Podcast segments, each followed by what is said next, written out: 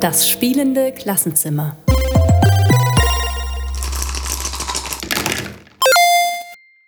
Hallo Daniel, schön dich zu sehen. Hallo Daniel, gleichfalls. Wir haben uns heute ein Thema vorgenommen, das ähm, ja vielleicht nicht ganz einfach ist, aber ich glaube ein wichtiges Thema ist. Irgendwie habe ich den Eindruck, digitale Spiele im Klassenzimmer, und jetzt fokussieren wir heute mal nur auf die digitalen Spiele, da gibt's zunehmend Hefte mit veröffentlichten Unterrichtsideen und irgendwie habe ich den Eindruck, es ist gar nicht mehr die Frage des Ob, sondern zunehmend die Frage des Wie.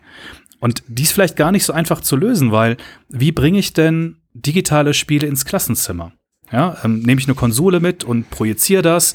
Haben die Kinder eigene Geräte? Gehe ich wie vor 20 Jahren in den Computerraum?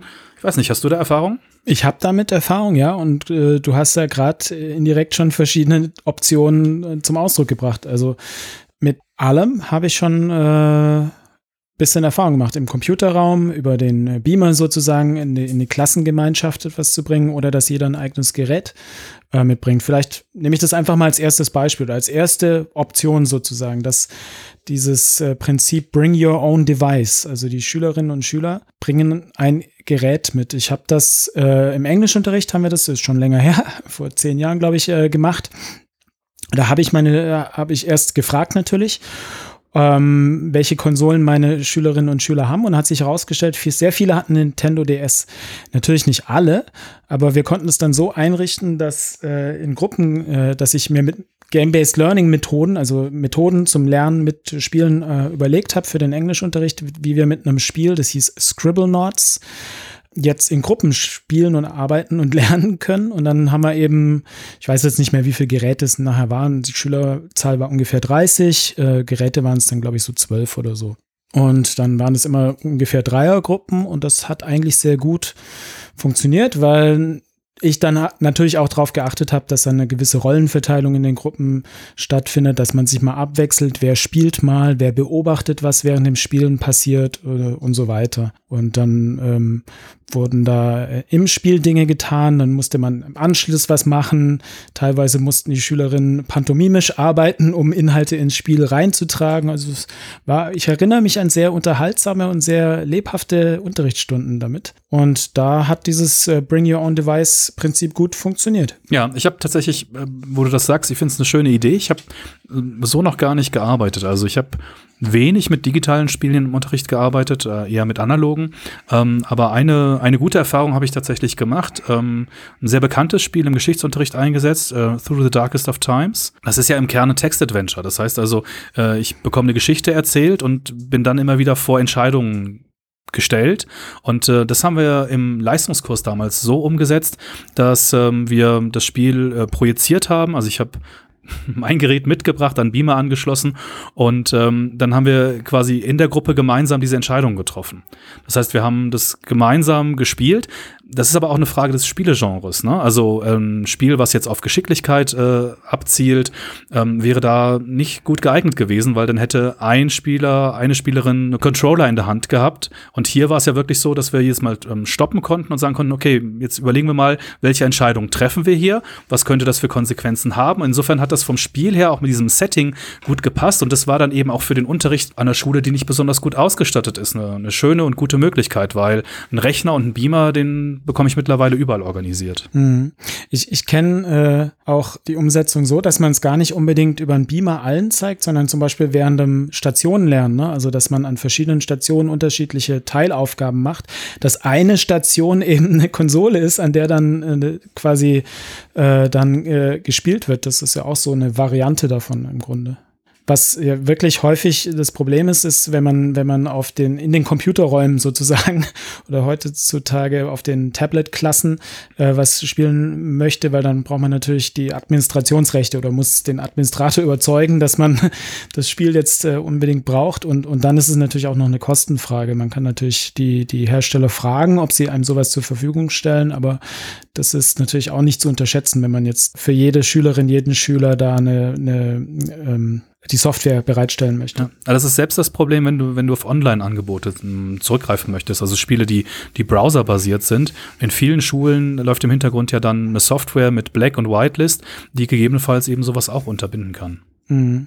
Die, die Online-Angebote bringen auch noch das weitere, äh, die, die Hürde, sage ich mal, oder Herausforderung mit, dass die oft nicht äh, von der USK ähm, eingestuft sind, dass man sich selber auch nochmal so Gedanken machen muss, ob das wirklich jetzt vom Inhalt her äh, altersgemäß äh, ist. Und ja, genau.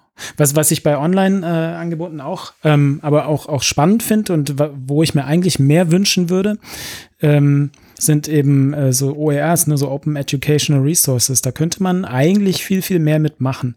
Wir haben äh, letztes Jahr äh, zusammen, ähm, Julia Schumacher und ich, ein Spiel veröffentlicht für den Englischunterricht. Und äh, wir haben ja auch schon für den, für den ähm, Open Edu Game Jam, Game, äh, ja, wie haben wir es genannt? Open Edu Game Design Jam. Bisschen langer, sperriger Titel, aber genau, ja. äh, so eine Liste hast du da mal angelegt, ne? Angefangen mit, mit, mit Spielen, mit OER-Spielen. Da waren auch ein paar digitale dabei bei, glaube ich, aber im Wesentlichen waren das analoge Spiele. Ne? Da könnte es eigentlich mehr, mehr geben. Ja, genau, es waren vor allem analoge Spiele. Ähm, das, was du gerade genannt hast, äh, ist das frei zugänglich, euer Spiel? Ja, natürlich. Das ist auf der Hamburg Open Online University Lernplattform verfügbar.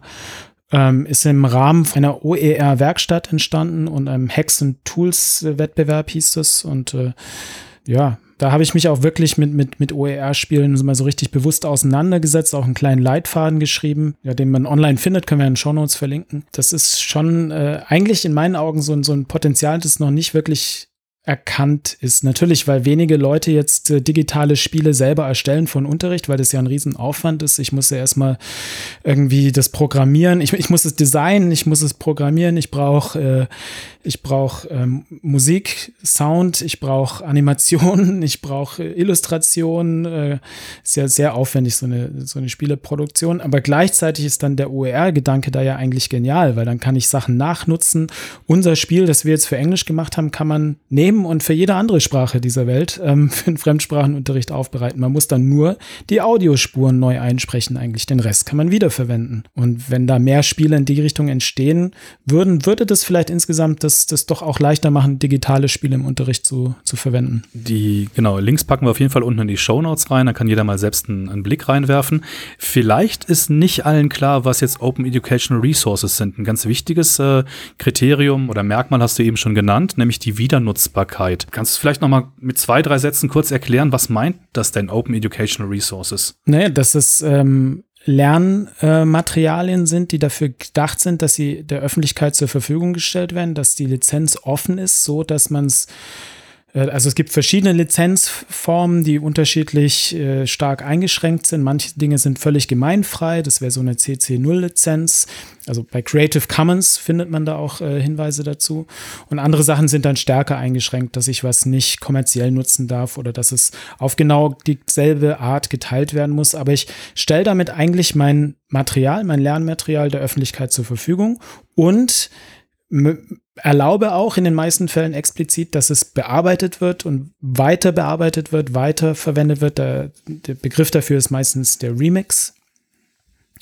Und das ist ja eigentlich auch so ein Kerngedanke, dass nicht alle alles neu, das Rad ständig neu erfinden, sondern dass Materialien getauscht werden und dass die, die äh, ja irgendwie Anklang finden, inhaltlich angemessen sind, also eine fachliche Qualitätsprüfung quasi standhalten, dass die dann weiterverwendet werden können und dann zum Beispiel für eine andere Zielgruppe anders aufbereitet werden oder für eine andere Sprache, ja, oder ein anderes, ich weiß nicht, man kann ja auch Dinge von Fach zu Fach vielleicht ändern. Also das, das sind der Kreativität keine Grenzen gesetzt, wenn man meint, den Inhalt, den möchte ich nehmen, aber ein klein bisschen anders. Und dann muss man sich da eben auch rechtlich weniger Gedanken machen und kann die Dinge nachnutzen. Es ist für Nachnutzung und Remixen gedacht. Wir sind jetzt relativ weit von unserem Ausgangspunkt weggekommen. Es ging ja eigentlich drum, ähm, wie kann ich digitale Spiele in den Unterricht integrieren. Und ähm, du hast ein Beispiel genannt, ähm, dass die Schülerinnen und Schüler ihre eigenen Geräte mitbringen, das Bring Your Own Device dann eben für ähm, die Arbeit mit Spielen.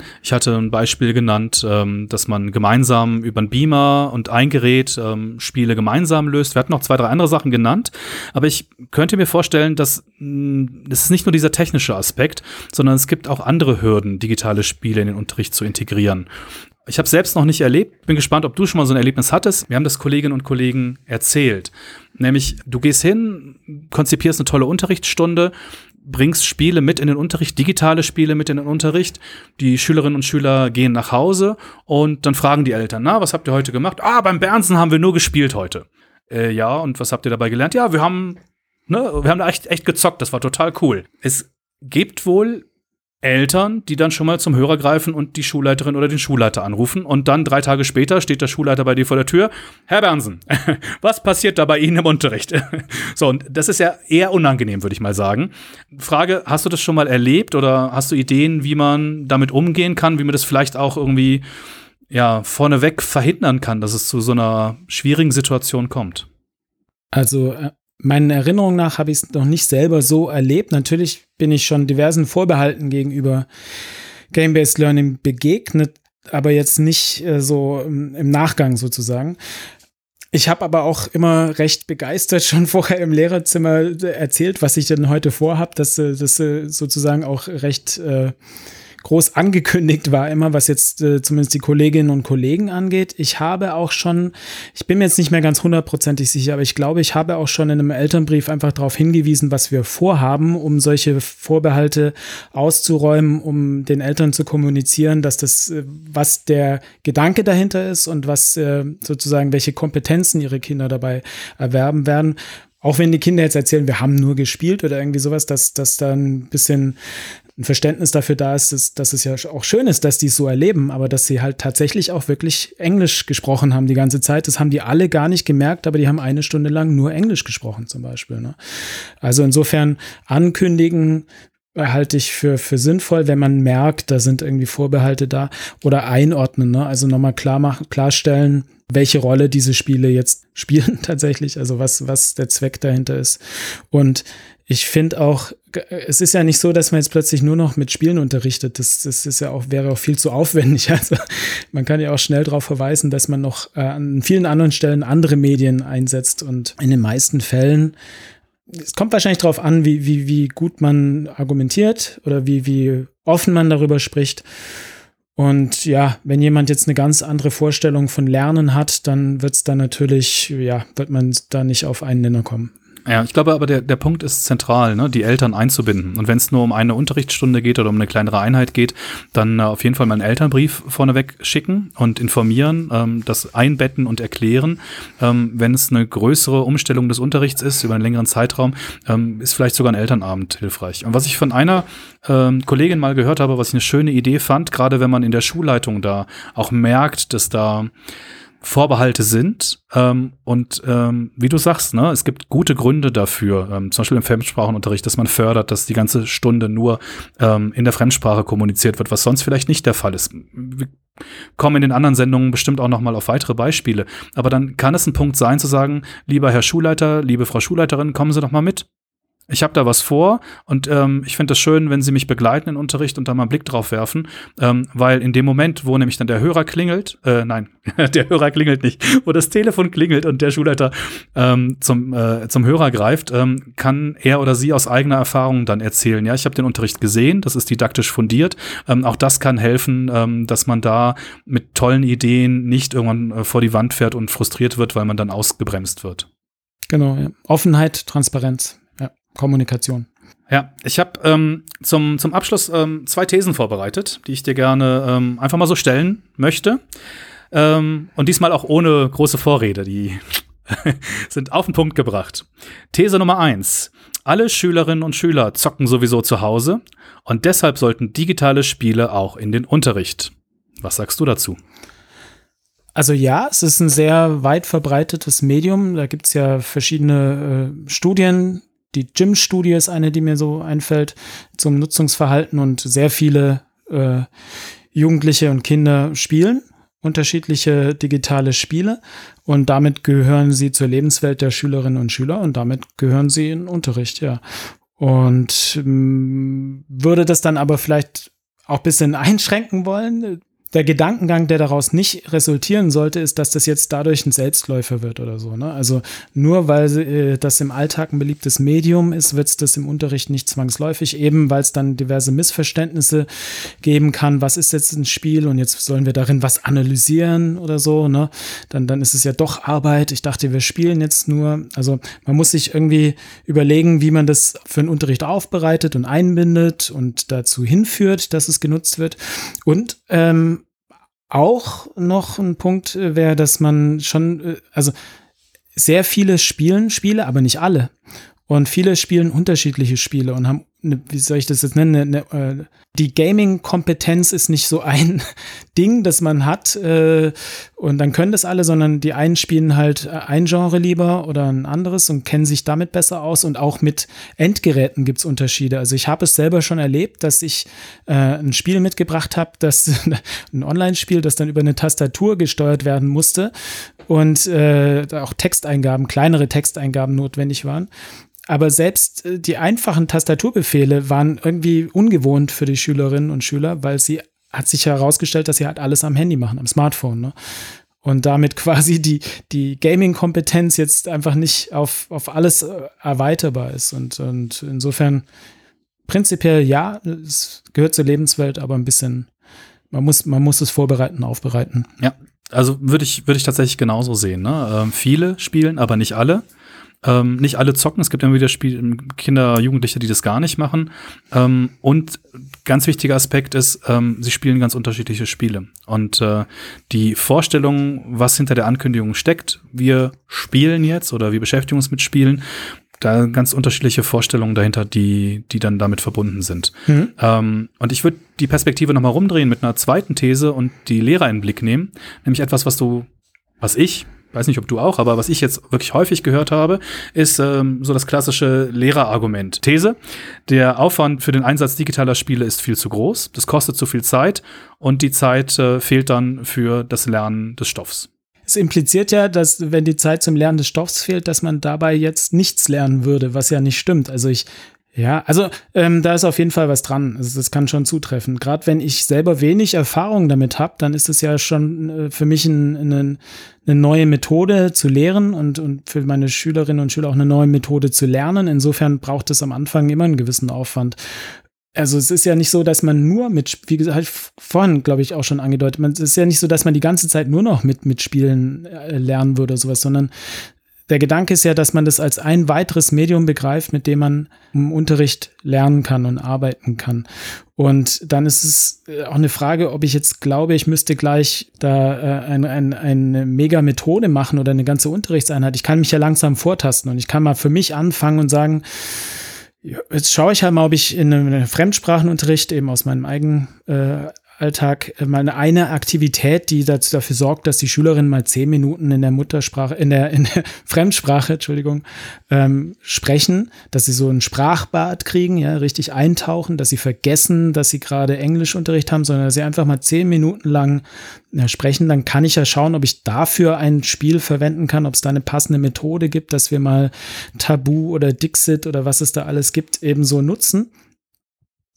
Und wenn ich merke, das funktioniert, dann kann ich mich ja von da ab vortasten und schauen, ja, vielleicht mache ich mal in einem Vierteljahr in, in meinem anderen Fach in Bio, dann gucke ich mal, ob es da ein, ein Spiel gibt und so weiter. Also ich muss es ja nicht komplett umkrempeln, was eine Riesenaufgabe wäre und sehr viel Arbeit und zeitraubend wäre. Und auch, was ich, was ich auch sagen würde, ist, äh, man muss ja schon auch überlegen, wofür möchte ich das Spiel jetzt anwenden? Ist es ein sinnvolles Medium an dieser Stelle. Ja, Spiele sind häufig, tut man darin was, man ist interaktiv, hat es was, passt es zum Lernziel, passt es zum Kompetenzerwerb, der angestrebt wird. Wenn ich jetzt irgendwie mich in ein neues Themenfeld einarbeiten möchte, erste Stunde in der Unterrichtseinheit, ist es vielleicht besser, mal erstmal einen einleitenden Text zu lesen oder sowas. Da muss man jetzt nicht auf Teufel komm raus dann ein Spiel verwenden, natürlich nicht. Insofern, andere Medien bleiben ja auch äh, da und sind sinnvoll äh, als Lernmedien zu nutzen. Also es ist ein, ein, Argument, aber ich würde da einfach sagen, ähm, vortasten und dann kann man das sparen. Ja, ich, ich würde würd an der Stelle gern tatsächlich noch mal einhaken. Ähm, das ist ein Argument, was sehr häufig kommt und es kommt bei allem, was Neuerung ist. Alles, was anders ist. Ja, dann wird immer gesagt, naja, wir haben keine Zeit, wir müssen so viele Inhalte machen, die dann gerne als Stoff benannt werden. Und ähm, da bringe ich, also eigentlich sind das zwei Sachen, die aus meiner Sicht da, da wichtig sind. Zum einen, ähm, dass ähm, wir einen Perspektivwechsel haben von der Inhaltsorientierung hin zu einer Kompetenzorientierung. Das heißt, wir fokussieren eigentlich oder sollten nicht mehr so fokussieren auf die Inhalte. Und wenn ich im Sinne einer Kompetenzorientierung denke äh, und meinen Unterricht, du nennst es ja oft Designe, ja, ent entwickle, ähm, dann habe ich die Zeit auch für digitale Spiele. Und das andere ist, was ich ganz oft habe, auch im äh, tatsächlich aus der Erfahrung der, der Lehrerfortbildung raus, Manchmal lohnt es sich auch, die Lehrpläne nochmal genau anzugucken, dass es manchmal überschätzt wird, äh, wie viel verpflichtend ist. Also zum einen haben wir Lehrpläne, die mehr Freiheiten geben, als sie das vor 20 Jahren getan haben, in vielen Bundesländern. Und zum anderen ist wirklich meine Erfahrung in der Beratung, dass ganz oft überschätzt wird, was verpflichtend gesetzt ist. Ja, ich habe die Erfahrung gemacht als Berater in Rheinland-Pfalz, ähm, dass wir mal den Lehrplan für die Mittelstufe durchgegangen sind und geguckt haben, was muss überhaupt verpflichtend gemacht werden. Und wir haben dann festgestellt, dass die verpflichtenden Inhalte ganz wenige waren und plötzlich hatte man Zeit für Differenzierung, für eben auch den Einsatz digitaler Spiele. Ähm, aber dafür braucht man tatsächlich manchmal oft nochmal eine Unterstützung durch externe Partner oder eine eigene Analyse in der Fachschaft. Was ist denn jetzt wirklich der Kern dessen, was wir machen müssen, um dann so einen Arbeitsplan festzulegen? Und die Versuchung ist, glaube ich, ganz groß, immer auch mit dem Schulbuch, sofern man noch eins einsetzt, zu unterrichten. Und da steht ja ganz viel drin, weil die müssen ja alles anbieten. Aber davon sind ganz viele oft fakultative Themen, die man auch mal beiseite legen kann, um dann andere verpflichtende Dinge ähm, in anderer Form aufzubereiten und dafür mehr Zeit zu haben. Das sind so die beiden Perspektiven, die mir äh, in dem Zusammenhang wirklich wichtig sind und die aus der Erfahrung raus ähm, eine große Rolle spielen. Es ist oft eben nur ein gefühlter Stoffdruck. Punkt. Ja, äh, finde ich einen sehr wichtigen Punkt und vielleicht daran anknüpfend noch, ähm, also Kompetenzorientierung statt Inhaltvermittlung, sage ich jetzt mal so, äh, heißt ja auch quasi, dass, dass ähm, äh, Kompetenzen angewendet werden sollen, dass Dinge, dass äh, Schülerinnen und Schüler Dinge tun, dass sie präsentieren, dass sie äh, gestalten, dass sie Dinge produzieren. Und da kann ich ja Spiele auch nutzen. Also ich, ich darf das jetzt ja nicht so begreifen, dass ich nur Inhalte mit Spielen vermitteln will. Ich kann auf jeder Kompetenz, in jedem Kompetenzbereich sozusagen spielerisch arbeiten. Und ich kann ja es auch schaffen, eine, ein ein Inhalt in Minecraft jetzt zum Beispiel abzubilden. Dann müssen die Schüler eben argumentieren, warum sie jetzt das Wie und Wo da in Minecraft gemacht haben. Ähm, da gibt's auch viele schöne Beispiele, können wir vielleicht in den Show Notes eins mal rausgreifen, wenn ich eins finde.